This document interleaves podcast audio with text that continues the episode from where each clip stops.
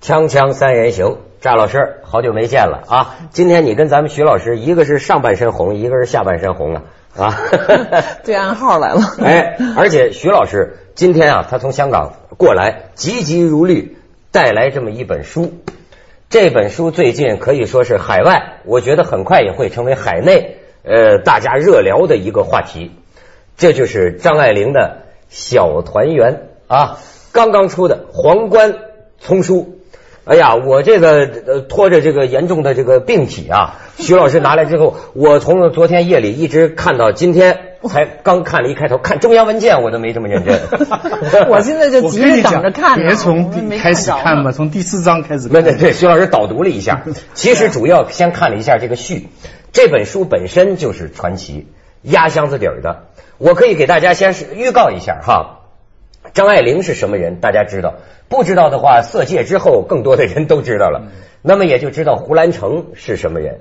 那么胡兰成和张爱玲这个这一场恋爱，我觉得这个名文人、名作家谈的恋爱啊，好像注定就是为了给咱拿来反复研讨阅读的，对吧？那么这俩人这场恋爱，过去咱们只见到胡兰成说了。胡兰成在什么今生今世讲的那是这个体贴入微，反正写的讨啊好讨好哎，这个岁月静好嗯，对一场这个啊如花如月的事情。但是呢，据说张爱玲方面一直保持缄默，对，对吧？从来没说过对。那么你看这一对儿曾经的这个这个情侣啊，也可以说怨侣。呃，我查考了一下死日啊， 是吧？呃，一九八一年胡兰成死了，那么到了一九九五年，张爱玲在洛杉矶公寓死了，她的友人按照她的遗愿遗遗愿吧，把骨灰撒进太平洋。那在她死了之后呢，有人提着好多个箱子，里边都是张爱玲的这个遗稿。那么这个遗稿就这本小说是一直压箱子底儿，可以说压了几十年的。本来张爱玲生前给友人写信说要把这个小说销毁，但是为什么到今天违反了他的遗愿，又出了这本书？这个咱们暂且按下不表，是吧？这个下回再说。但是徐老师，你先给讲讲，为什么这本书让你这个肾上腺素如此分泌呢？啊，因为我去年的春天呢，在上海的艺术人文频道讲了八集的张爱玲，嗯就是像百家讲坛那种形式。张爱玲专家嗯讲了八集，讲完以后呢，复旦出版社也就要帮我出本书。那么我呢，就是说在后面加很多注解，把它变得学术性一点。那这个书一来呢，使得我的那本书颠覆了，有很多细节要重写了。怎么讲？因因为我原来的这个整个这个研究是根据张爱玲的作品以及其他的人的一些回忆，包括胡兰成的《今生今世》等等。现在他提供了罗生门的另一个角度，很多事情的解释本来他这个角度是空白，那你们去想象，现在他不空白了。就是以前，比方说呼兰成说跟他 kiss，他搂着他的脖子，那一 kiss 啊，叫他一声兰成，什么时候？那是呼兰成的那个描写。呃现在他里面也有这段 kiss，我而且我也也有这样的拥抱，对但是他心里的感受就是一块铁往下沉啊，火车轰轰啊等等这样，对那你不是要改写了？这个对整个现代文学研究界都是一个很大的而而且事情张老师啊，你知道吗？以前张爱玲还没见这么写过。我昨天晚上使劲翻，床上戏出来了。对所以有人甚至说说李安大概偷看了这本书哇，说有人的评价是李安拍的《色戒》恰恰是非常精确的讲了张爱玲性方面的，照他说肉体关系方面的事儿。没有没有，它里面最露骨的那一段，李安没那么拍。他最露骨那一段是我们我们不不讲了吧？对，啊让大家去看吧。啊我在自己念呢徐 老师画了画了对圈儿对对，我有我现在是哎还没看到，我看你的 看方法，不是就像我们当年看那个《金瓶梅》的节本，你知道，因为小时候长大的时候只看过节本，后来我上这个大学的时候，在北大有留学生有一本全本《金瓶梅》，那就是大家只能是有很短的时间来看，所有的人的阅读速读方法都是直奔主题，就是那黄段子，没错儿，一页看完马上传下传。我估计这本 书没错儿，在你你说这个，我还想到在这儿，我还要向这个石家庄图书馆这个郑重道歉。在我的这个中学时代哈，因为我们生活在极不人道的、极度性压抑的这个环境之下，所以搞得我们这些学生啊，见到革命小说里任何一点有对关于这个性的描写，是吧？都爱不释手，大家传抄。所以当年我在石山图书馆借这个小说看的时候，偷偷的把一些相关的段落给撕下来 了。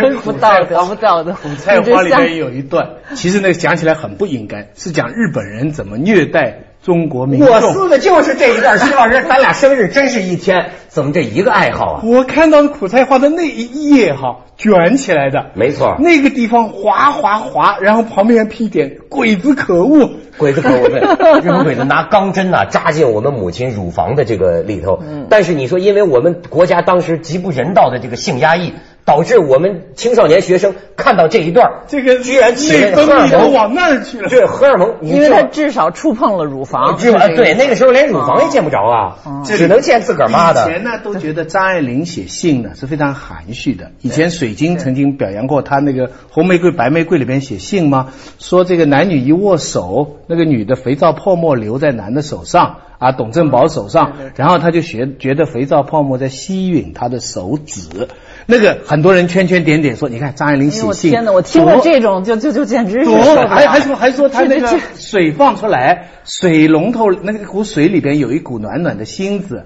啊，从里边暖出来。当时呢，用来对比的是郁达夫那种偷看人家洗澡。多么美丽的乳峰啊， 多么丰满的大腿啊！一感叹号，他说，当时人家评论家说，你看那些男作家多粗鲁啊，看女作家写的多含蓄啊。这次你看张爱玲了，你知道主要问题是什么呢？首先啊，刚才咱们说的都是假设性的，因为这是小说。嗯对。可是为什么他的朋友们呃考虑不想让他出版，张爱玲也想把它销毁呢？当年这个信上也说的明白，就说太容易让人对号入座了。对周围的朋友都知道他里头说的是谁。对你知道吗？他张爱玲是当一个自传体小说写的，对对对虽然他不爱不爱这么说，而且还尝试改嘛。而且就是你就看到了。我就所以我就发现有些人的这个恋爱，连一个细节都成为公众话题了。嗯，比如说从《滚滚红尘》里边拍，那时候秦汉拜访林青霞对对，那就是胡兰成看了杂志上发表的张爱玲的小说，嗯然后要去张爱玲住的地方去啊看。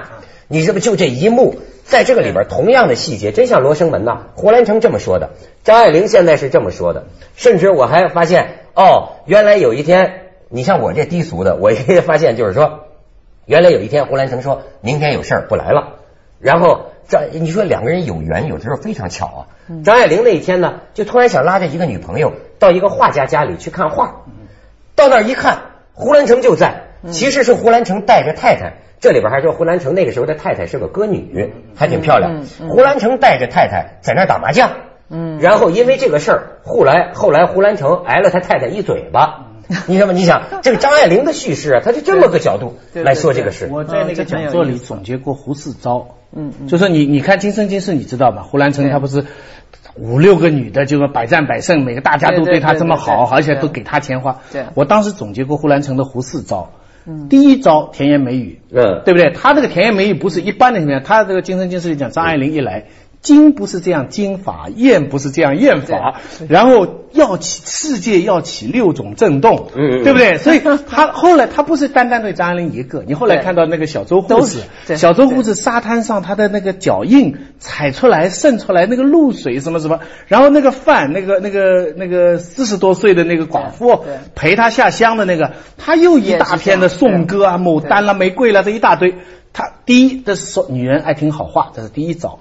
第二招，他马上结婚。呼兰城的结婚概念跟我们现在略有不同没，错他不管的，他一夫这次他一夫多妻制的，不 我我我学了一招啊他基本上照我这个非常低俗流氓化的理解，就是说老聊天不行，该上床了。对对那说到该上床的时候该怎么办呢？就是说我不想跟你光恋爱，我想跟你结婚。对嗯到后来张爱玲明白，哦，张爱玲一开始不明白，那是二十几岁的小姑娘嘛，对说你没离婚怎么结婚呢？哦，后来若有所悟，原来胡适的结婚。就是上床。也不是不这不，意思吗不是，就是说不离婚，咱也结婚，咱咱咱你不明白不，呃，不是，胡兰成还真这个意思。他对不是那个四十多岁的女的陪他下乡吗？他一路照顾她吗？后来他后来《今生今世》里这样写的，他我对他实在感激。无以回报，只能以身奉 献，行男女大礼。哦，那他们管啊，这他就叫个男女大哎礼，男女大礼他对他觉得这是奉献，所以第二招就是对婚姻，一上来就结婚。第三招是什么呢？就是花女人钱。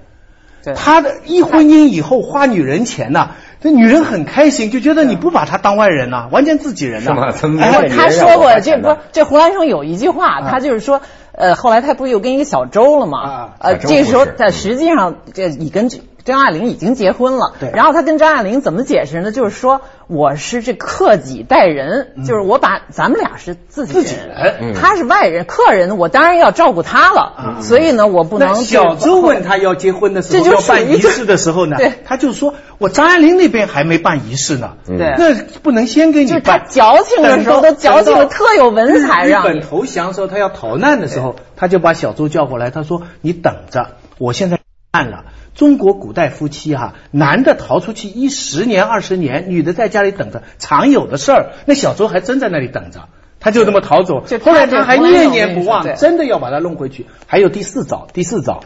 坦白。嗯，就是说，他跟一个女的好的，他马上把说他前面的几个女的一一都告诉他，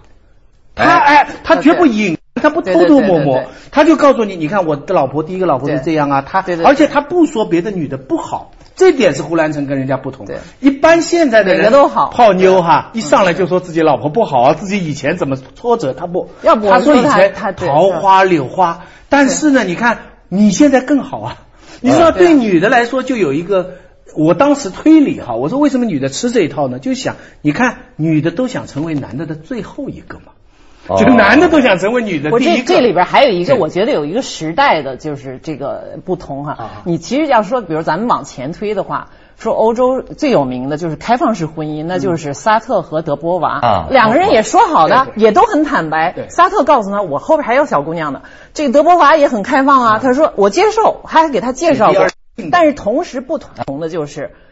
德波娃自己也找情人，嗯也不隐瞒萨特，而且后来他们的他和这个美国作家这个情书写的很都出书的，嗯然后这个这个两个人就拉平了，你知道吗？这时候不是说德波娃她心里没有所谓的小女人的那一面，都有她也有占有，都有都我跟很你说痛苦，都有人的一面。实际上都有人赵老这师样，这对个吧？这个不这个光是时代是不不光一样是的。礼礼礼教的问题，对这对个对动物界你就全明白了。没错那没错那这就是要有占有我就是对有我独占过去我在男女关系方面困惑不 ，解，后来我去了一趟肯尼亚对我看见那么一群那个羚羊啊。好家伙，我就发现呢，我全明白了，你知道吗？ 就是一个公的羚羊，旁边几个母的，不断的对一个十米开外又有一个公的，然后那母的就冲那个看，那个公的就咣咣咣过来把这女的圈回来，忙啊，这嗯然后对这女的又往那边去了，没错咣咣又把这圈回来，我一看我就觉得，哎，全明白了，就这么回事儿锵锵三人行，广告之后见。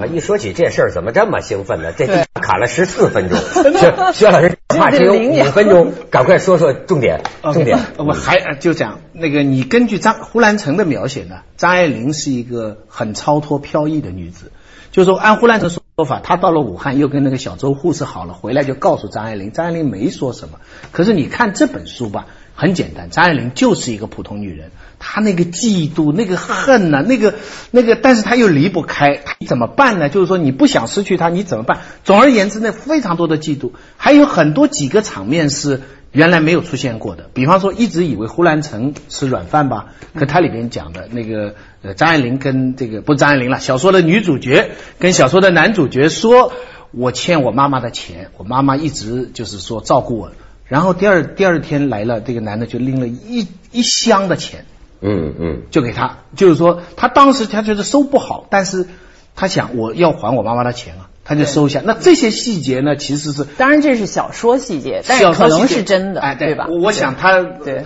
呃，那么另外还有，比方说说他非常在乎婚姻。他就是一直盯，就是我们的问题怎么办。然后后来呢，这个男主角的这个小说里的男主角哈、就同时给他两份离婚启事，就他有其实原来有两个女的，这两份离婚启事放在他面前，然后这个女的就忍住不乐，其实心中乐。所以这些其实是就普通悲欢呐、就是真是一个很普通、很实在的一个女人。这个张爱玲写的我就觉得，呃，你看这个胡兰成，其实我觉得胡兰成不是一个大多数人都能理解的人，对吧？他他自有他的这个这个妖媚之处嗯对啊是。但是呢，呃，胡兰成写张爱玲，我看了他印象，他就是叫惊为天人嘛。对，但是你看了张爱玲的心理呢，你就觉得实为女人，十位女人，她就还是很就是啊她就是一个女人的心理。那而而个里边有一段非常典型的对话，就张那个男的看着女的的脸说：“你脸上有神光。”嗯，那女的就说：“涂的什么什么护这是我的肤油，皮肤油哎就涂的护肤油。 对，嗯对我这样一句对话就非常而且对，说明性格，但是啊就是说这里边，我就觉得他们两个的这个差别就是很有意思啊。实际上，张爱玲一直是一个大家闺秀，没有什么男男性的经历，对这等于她碰到弟子第一个，而且是正当年。你想，她才二十三岁，一个女女。女孩儿没有什么经历，这三十八岁是男人最好的时候，要脑子有脑子，要体力有体力，一匹好马呀，嗯一肯匹好马 定的是，对，这这这，他这个而已然是老马了吧？这对对对对，这真真的是，那这胡兰成到后来，那咱们不知道，这时候正当年，那真是上帝的一个礼物。他因为你你肯定看过《肉蒲团》，你记得这个《肉蒲团》里边有这个这个未央生啊，嗯就是全活儿，你知道，就是说他什么呢没？错他勾引的这个女的。这女的就是我记得是一个叫什么，这这女的她以前两个男人，一个是书生，书生就有才有貌，但是就是说叫什么呃叫什么呃兵呃刃短什么，反正就是说他那个东西不行啊兵，兵器短，后后来来这个未央生看了这个深夜电视的广告，做了这 个这个增增值增值啊变那那是后来变大对手术是不吧？是，那是后来，就这书生后来被这个女的过度剥削，就不到一年就就是患弱症而死。对然后他后来这个女的就找了一个叫全老师，这全老师又粗又笨。但是就是说他像棒槌一样家伙的哎家伙的所以这女的也就死心塌地。但是见了未央生才知道，书生又风流，风流倜傥，而且就是说，真是一匹好马。哎，但是就你是看我这三样俱全。我这个低俗化的，我估计就胡兰成就是这种你的。你看张老师，我还就这个未央生，我还就记住了张爱玲 唯一的她比喻，这个很有意思哈。她比喻就你说的这个棒槌，对吧？嗯对哎，挺有意思。我这低俗话说这个有一次呢，这个女主角坐在男主角的腿上，原来俩人一直是轻谈嘛，对吧？对对后来后来坐在腿上，坐在腿上，我发现胡兰这个这个张爱玲的这个文笔啊，她说叫什么呢？突然感觉到有这个这个东西在坐下鞭打，对是什么呢？老虎、狮子打苍蝇的尾尾巴巴，裹着绒布的警警棍。对我这个形容是吧啊？对非常，对而且是它是两个层面，呃，两种程度。而你看，从就是说胡兰成，我们以前没看听过张了爱不得玲呀，张爱玲啊但你对裹着绒布的警棍，这对这裹着绒布的老虎泼打苍蝇的尾巴，这张爱玲哎很少见到不她但这但么就是啊说呃就是就是比较嗯但是动物性很强，但是这个在我们以前也很不注意的很小的地方，我不知道是今生今世还是什么。你要看呢，这胡兰成是就是这个采花大盗老手，他跟胡兰成很少的一句话，他跟张爱玲一起散步，根本没有这些事的。刚见面两次还是三次，就是说全在你谈你天这么问地他说一句话，不是你看这要紧处，就是他说你的身材这样高，这怎么可以？然后张爱玲马上就大红脸，你这其实就是在。打量一个动物在打量另一个，就咱们俩身材般配，其实已经直指这个姓氏是了。琢磨体位的问题，对吧，就是不会把哎庸俗化的有有理有解有吧有，你这这 这锵锵三这人这行然就就很厉害往这儿，说要不然呢嗯哼 脸红什嗯么？